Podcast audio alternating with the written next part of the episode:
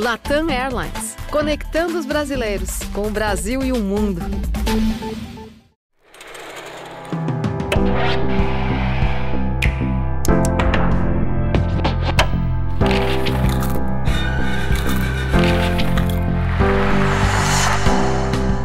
Mamileiros e mamiletes, bem-vindos ao Mamilos Cultura, o nosso espaço de reflexão a partir de produções culturais.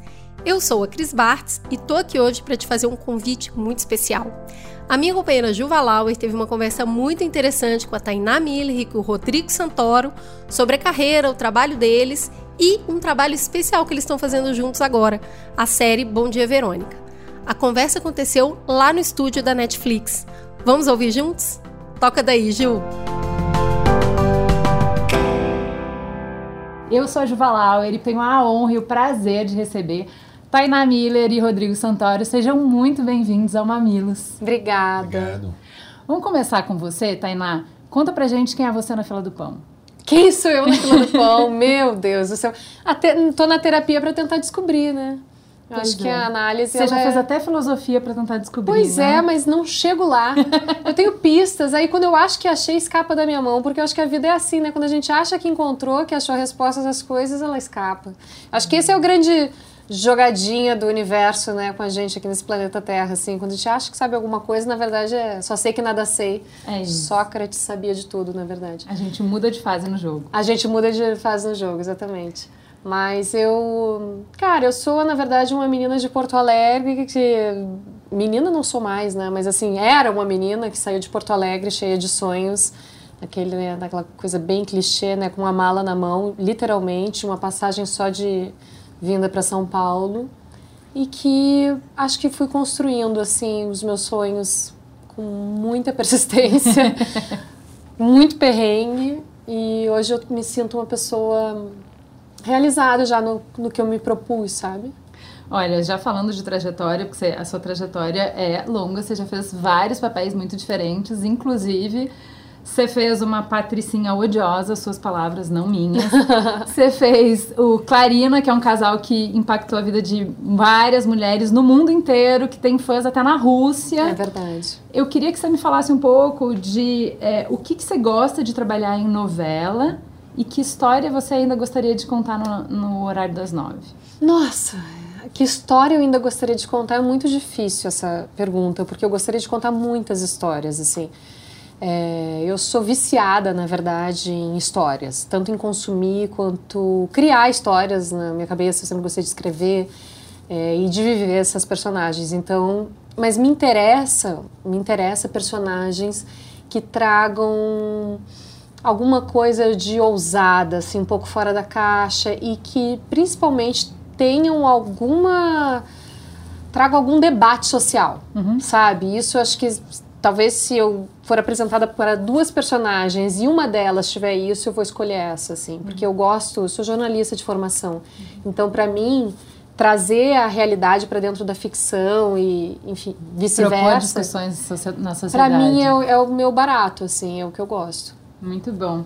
Já que você está falando disso, no cinema você fez o Tropa de Elite 2, que É. propôs boas discussões, né? Eu estava Exato. revendo uma cena ontem, também bem forte, que não deixa de, de trazer também na cena um pouco do que vai falar o Bom Dia Verônica, Uhum. a violência contra a mulher. Essa discussão andou bastante na sociedade de lá até hoje, né? Uhum. Eu queria saber, assim, o cinema abre algumas possibilidades que a TV não necessariamente tem. É outro tempo, outro processo, outras histórias. É, para você trabalhar em cinema, qual é a grande diferença de novela? O que, que você gosta? Bom, duas diferenças bem básicas. Primeiro que o cinema é uma obra fechada, a gente lê o roteiro, a gente sabe qual é a trajetória da personagem, né? Como é que, que vai acontecer do início, início, meio e fim dela. A gente consegue, inclusive, desenhar um pouco melhor. E isso tem coisas maravilhosas para o nosso trabalho, mas a novela traz o oposto. A gente nunca sabe para onde vai e o público tá sempre participando dessa trajetória, o que para mim, especialmente, é a delícia de fazer novela. Se eu fosse dizer assim, ah, o que eu gosto de fazer novela é isso. Eu gosto desse jogo com o público, sabe? Eu acho que eu gosto de que às vezes a personagem começa de um jeito e vai parar de outro, em outro lugar, que nem, nem eu, nem talvez o autor ou a autora imaginasse, Sim. porque o público vai vai conduzindo junto. Então, tem essas duas diferenças básicas, mas na feitura, assim, né, no set, acho que é a questão da rapidez. No cinema, geralmente, a gente tem mais tempo Uhum. para fazer cenas mais elaboradas. O próprio tempo do cinema, o tempo de tela, né, de dramaturgia ali, pode ser um tempo um pouco mais estendido. E a novela é radiofônica.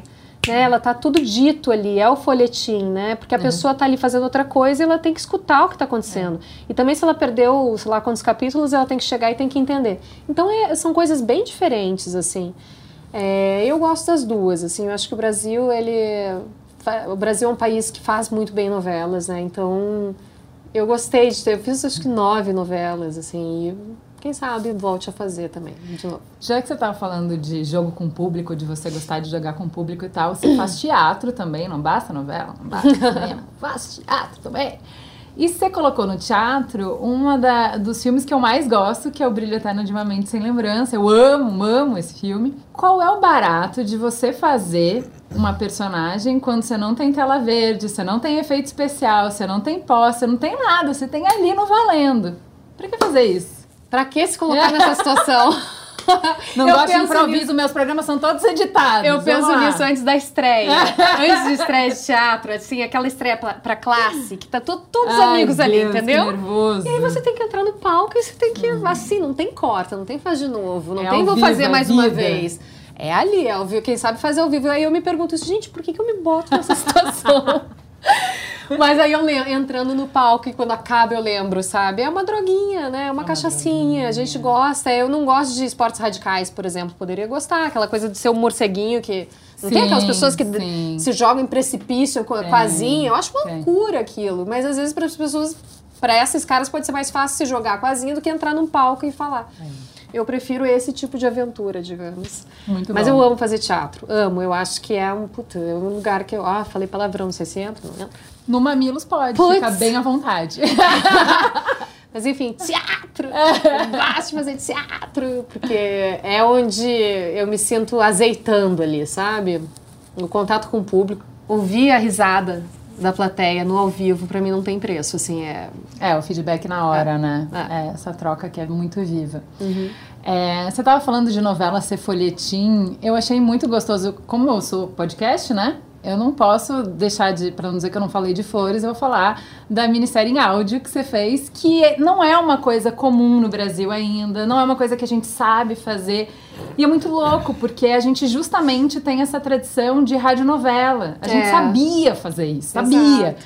E agora, quando a gente já tentou fazer, você coloca ator pra fazer áudio e, tipo, cê- é isso, você não tem os outros suportes, não tem o seu rosto, É. não tem essa roupa, não vai ter uma maquiagem pra contar, você só tem a voz. Pra não ficar caricato, pra você conseguir transmitir tudo, é difícil. Conta um pouco dessa experiência. O que, que você achou? Porque deve ter sido diferente pra você também. Super diferente. Por coincidência, minha persona- primeira personagem em novelas foi uma radioatriz.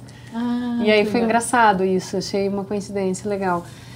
É, esse projeto do Batman, o Daniel Rezende, que é um grande amigo meu, com quem eu já trabalhei no Tropa 2, ele foi montador e, e no Bingo, Rei das Manhãs, ele me chamou para fazer a Bárbara Gordon, que é uma personagem muito legal. né, antológica. Eu sempre gostei da, da história do Batman. E eu topei o desafio, eu tava ensaiando o Brilho Eterno. E eu lembro que até era uma coisa assim, que era uma loucura, porque eu saía da gravação, o dia inteiro gravando no estúdio, ia ensaiar, chegava em casa, ainda botava a criança pra dormir, sei lá. Era uma loucura. Mas foi uma experiência deliciosa. Porque justamente por a gente não ter o compromisso né, da careta, às vezes é bom fazer careta, eu gosto de fazer careta, entendeu? Para fazer, dar a entonação da respiração, dar o tempo certo das coisas. Foi um super exercício. Bom, eu contracenei com o Gugu Madeira, né? O Gugu Madeira, assim, pra mim é um gênio e a gente se divertiu muito. E eu gosto do resultado. Eu gosto Eu do resultado. também. Depois que eu ouvi, assim, eu falei, caramba, tá tudo ali. Gente, o primeiro episódio que eles estão fazendo uma autópsia, eu falei, É. em áudio não dá, galera. Porque você entra muito, Entra entendeu? muito. Para, não dá. E vai dá. para uma coisa bem ancestral da gente, que nós, a- as histórias começaram pela oralidade, né? A gente é um bicho que senta ao redor de uma fogueira e um conta a história pro outro. Então eu acho que bate num lugar ancestral, assim, pra gente. Perfeito. Vamos pro Rodrigo, então. Quem é você na fila do pão?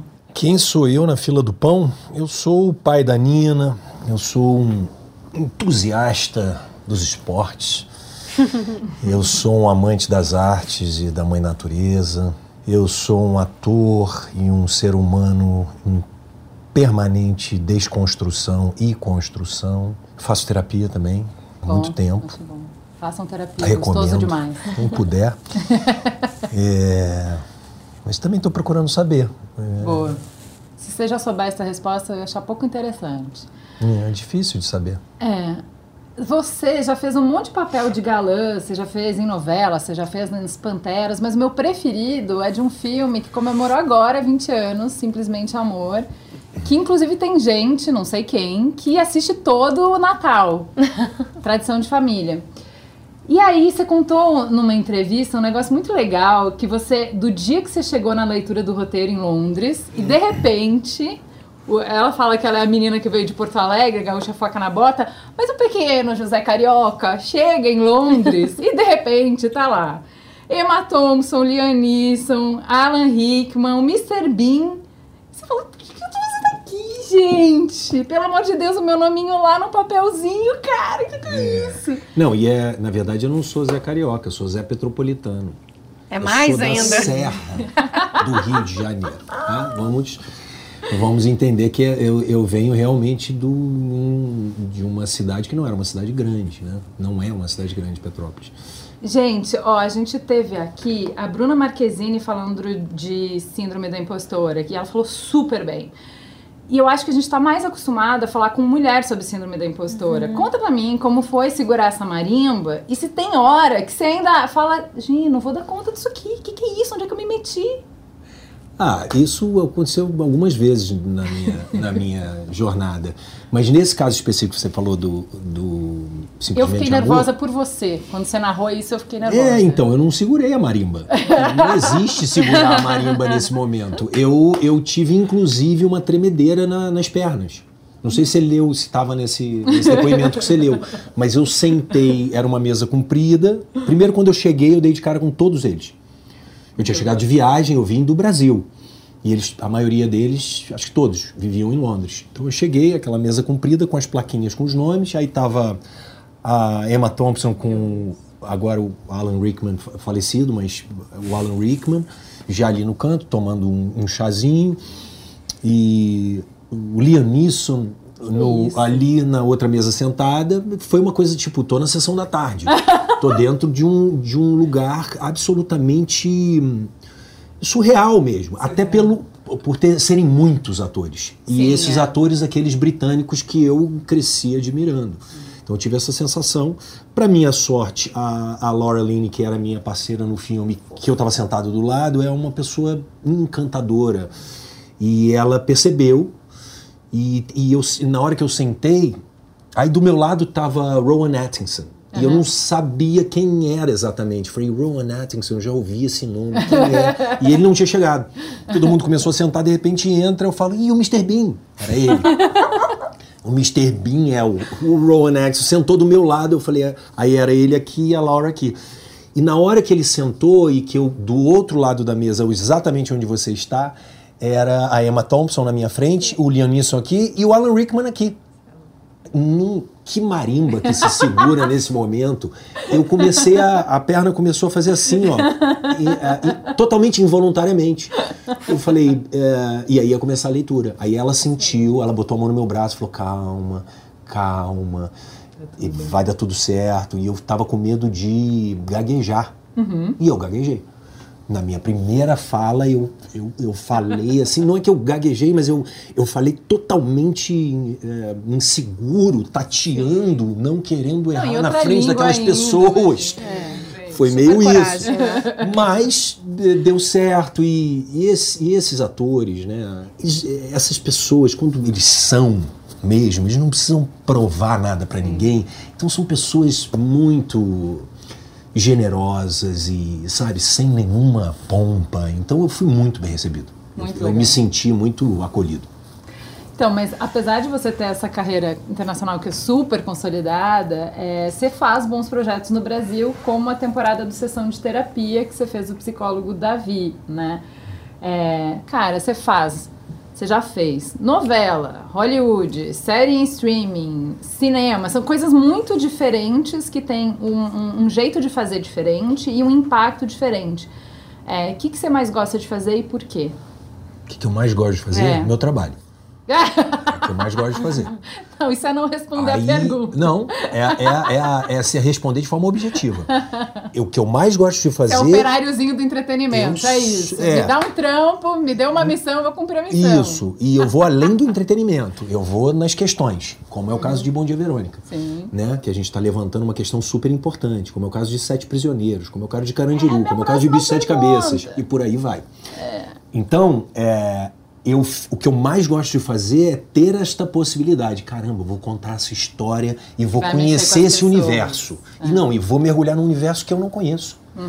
Então, o, o clássico do ser humano é: hum, e essa roupa aí que ela tá usando? A pe- A cabeça, né?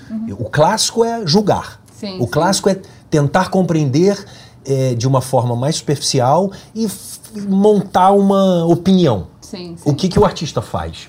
Eu posso falar pelo menos da minha experiência.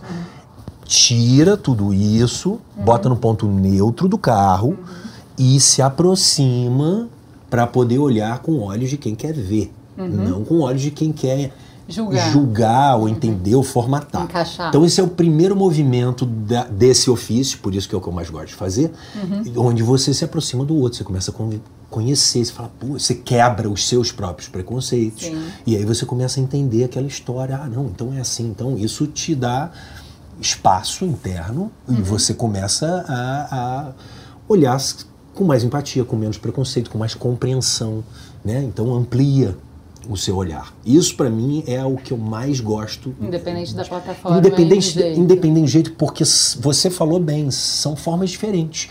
Numa novela você conta uma história em, sei lá, oito meses, cento e tantos capítulos. Num filme você conta em duas horas. Numa série, nós estamos contando em três episódios. O que que isso muda? É, numa novela está muito mais diluída a história. Em três episódios é Você nem me fala. um, dois, três. Então, é, como é que cada olhar, cada detalhe num espaço curto de tempo vai ter mais impacto e vai precisar comunicar muito mais do que um folhetim que se dilui em oito meses. Então são só formas diferentes de trabalhar e de se relacionar. Mas no fundo a gente está fazendo exatamente a mesma coisa. Criando personagens, falando do fenômeno da vida, falando da complexidade do ser humano, tentando colocar o. se- nos- a gente tenta se colocar no lugar da personagem. Esse é o nosso exercício, apesar de não ser possível, mas a gente se aproxima, a gente tenta compreender e expressar. Já que você está falando tanto de compreender, de expressar, de mergulhar no outro de uma forma empática, fico muito curiosa por que que você quis explorar o território emocional de um homem vil, perverso, que é o Luca em Sete Prisioneiros. Ele te exigiu isso, né? Você conta nas entrevistas que você tentou se aproximar dele com empatia para entender de onde ele vem, por que, que ele é quem ele é. Por que, que você quis fazer isso? Assim, eu não queria passar um minuto na presença dessa pessoa. Ué, porque a gente não. não, é porque a gente não faz só a coisa que dá prazer, né? Se fosse assim, era Disney. Não é a Disney, né? É vida.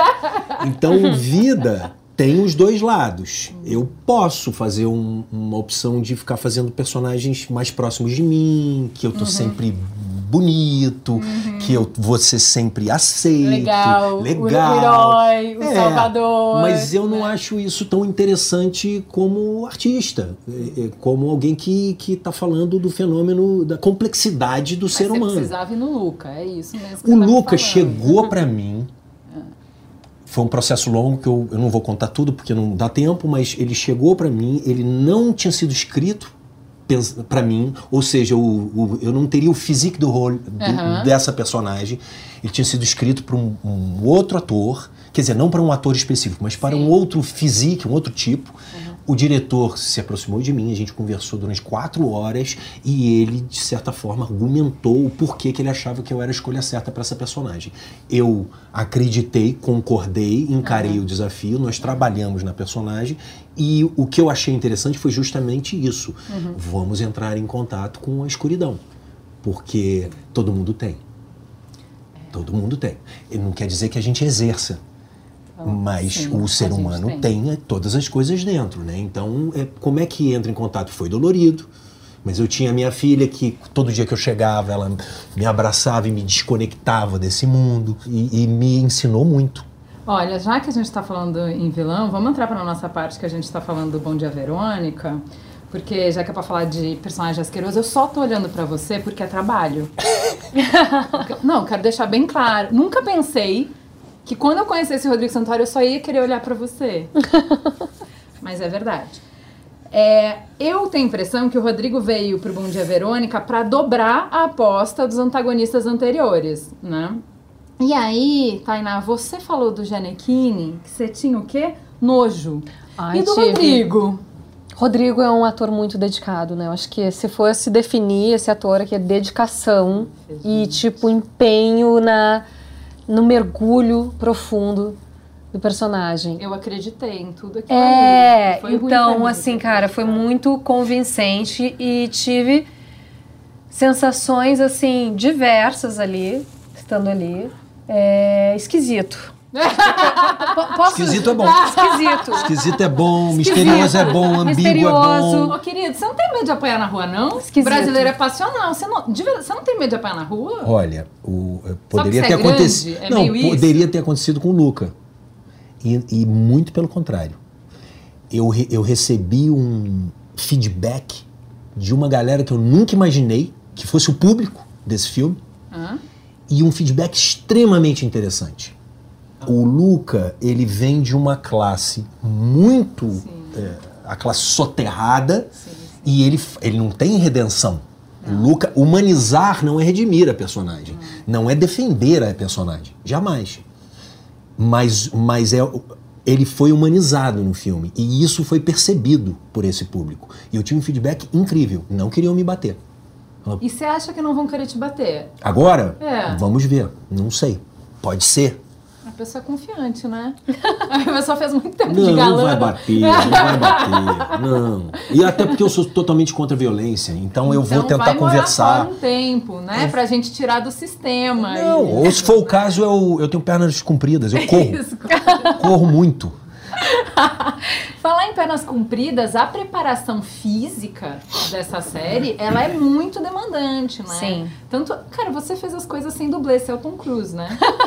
Eu, te acho Eu fiz- maravilhosa, cara. Cara, Que eu fiz na primeira temporada uma coisa que eu é, fiz que eu não sabia que eu faria, por exemplo, mas quis fazer e, e me surpreendi que, olha, eu consigo fazer isso. É aquela coisa mais precision driver que fala. Que é a dirigir, assim, com o carro todo, enfim, estourado e tal. é, e fazer manobras. Eu achei isso o máximo. o máximo. Mas, assim, até por uma questão de protocolo da empresa e tal, em algumas cenas tem que ter dublê mesmo, né? Não tem como arriscar e, Parar a enfim. filmagem. tudo. Exato, exato. Mas eu gosto de fazer as cenas de luta, principalmente, assim, foi pra mim um super desafio, porque eu que vinha de uma história, né, de cinema e novela e não sei o que, eu nunca tinha feito uma personagem de ação. Aliás, é, é- é hoje em dia tá melhor, mas Tá. assim, são poucas as oportunidades que as atrizes tinham até então de explorar esse lado da ação, né? Então eu fui, pô, fui aprender Krav Maga, boxe chinês, jiu-jitsu. é, fiquei treinando, treinando, treinando. E era assim, pra segunda temporada, então, que era a pandemia, eu só treinava, assim. E foi legal isso, sabe? Você levou pra vida, né? Eu vi você falando que o boxe te ajuda até a dormir. E eu tenho essa relação com o boxe também. Eu já fiz Eu vários é, esportes. E eu acho que o boxe te dá uma coisa que eu não vejo nos outros esportes, que eu gosto, pratico vários, mas assim, é, o nível de é, Descarrego. desarrego que você faz no boxe, eu não É um acho que tem descarrego. em outras coisas. Correr, dar uma Tem algo que se boa. compara. Já jogou tênis? Não, não tem dinheiro pra isso, não. Mas assim. é que eu acho que o lance de bater, bater em alguém, Sim. né? É. Não, alguém E- não, no saco, né? É, mas você pode alguém. Não, mas personificar ali, dependendo do dia. Se é. você fizer a, aula em academia mesmo, ah, tem tá. trocação mesmo. Com a Não, mas proteção. mesmo o saco, depende da imaginação, aquele saco te convém muito naquele dia. Né? Literalmente o dia do saco Ó, cheio. o meu personal bate mesmo, no caso. Se É? eu não tiver com Mas a, você bota se eu não proteção? tiver a, se eu- Não, ele vai bater de leve, mas Ah, da- encosta. eu- ele vai É, falar eu qual é bem. a sequência, né? Se eu não voltar a mão na hora certa, eu vou tomar aqui, eu vou tomar. Claro, eu também. Porque, né? Uhum. E isso te dá essa. Eu acho que a gente tem pouca oportunidade como mulheres Uhum. de permitir que a raiva venha. Entendeu? Isso. A gente suprime. A minha sensação com o box foi, eu não sabia o quanto de raiva eu tinha. Uhum. Entende? Todas as coisas, as micro coisas, eu sou uma pessoa raivosa, no caso. Isso dá, te dá energia, Uhum. Eu te, pro- também. te propulsiona. Isso não é ruim. Me identifico Só que com eu você. baixo tudo, porque eu acho feio, não é legal, não é não sei o que. O tom da minha voz Não não é mostra que eu sou uma aceitável, pessoa é. raivosa, né? Eu tenho muita energia. O box, ele te deixa consciente do quanto de raiva circula no teu corpo e dá um lugar pra você Dá um colocar, direcionamento. não é? Não, é Me identifico 100% com você. Eu também sempre fui. Digamos, é, a raiva sempre foi muito positiva na minha vida, assim, porque eu acho que eu es- escolho sempre entre ser vítima do destino, das Isso, coisas ruins que me acontecem, eu prefiro ter raiva. É, Verônica. Porque a, é, e eu acho que.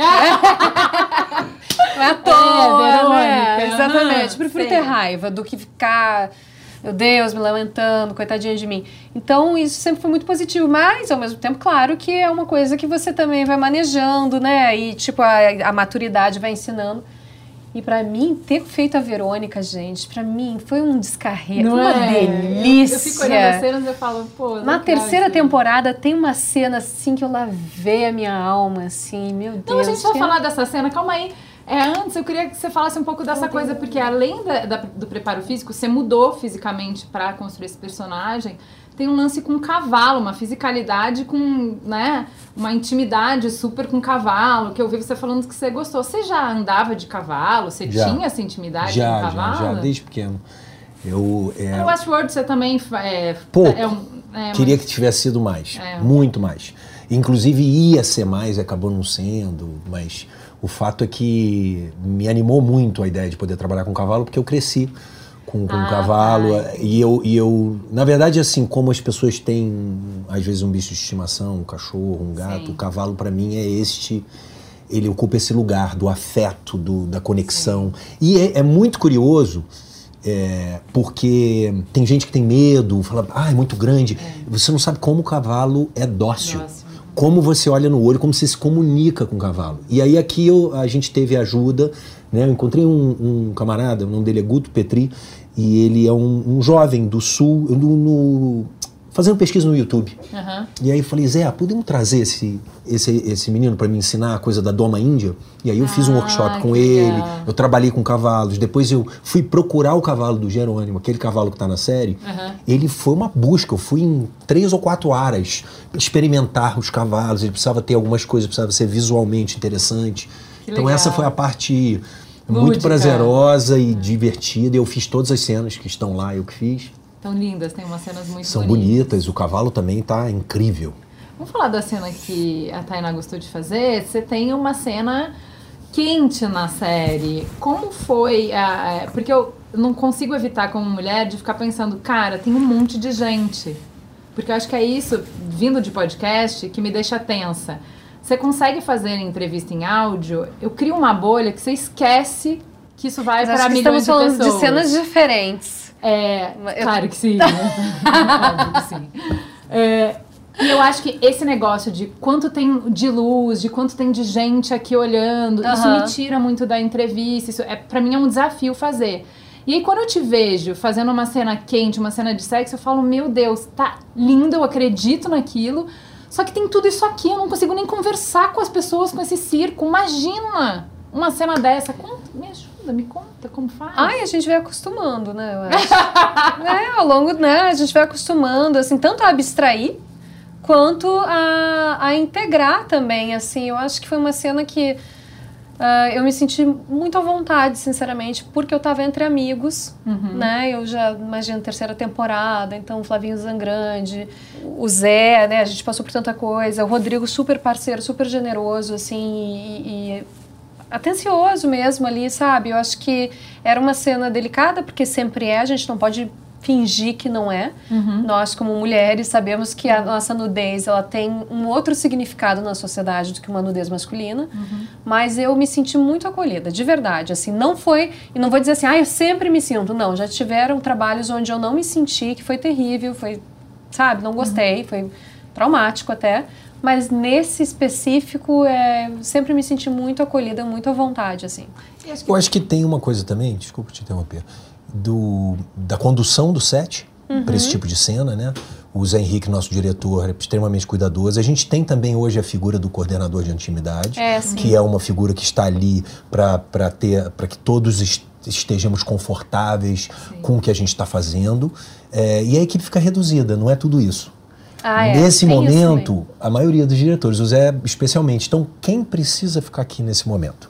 Uhum. Você, você, você. O resto vai tomar um cafezinho. É. E aí a gente fica ali e faz. Não fica no monitor também. Não, eu não acho que tem um lance de que serve pra trama. Tá contando uma coisa que Sim, serve pra trama. Eu acho que é fundamental. isso, né? Não. Que nos incomoda também como É o mulheres gratuito. quando é o gratuito. É o quando passar você sabe pelado que- atrás quando não precisava, Isso, né? é. Tipo, Não, e que tão, você sabe que tá a serviço de contar a história. Não, ali dispor. inclusive a cena é extremamente importante para a dramaturgia. Total, ali é o que ele descobre, o que que, o É. por que que eles se envolvem, ela é absolutamente parte da história. Gente, já estão pedindo pra eu encerrar. O que, que a gente pode esperar da temporada final de Bom Dia Verônica? Muitas surpresas, catarse, É, vingança, será? Essa Um mulher vai parar de de- sofrer, pelo amor de Um bom Deus. dia, quem É, sabe, um né? Bom dia. Um bom dia, Eu Verônica gostaria. Ah, vamos ver, vamos ver. Será que ela vai ter um bom dia? Poxa, ela merece. É isso, gente. Muito obrigada. Muito obrigada, Netflix, por essa oportunidade. Até a próxima, pessoal. Mamileiros e mamiletes.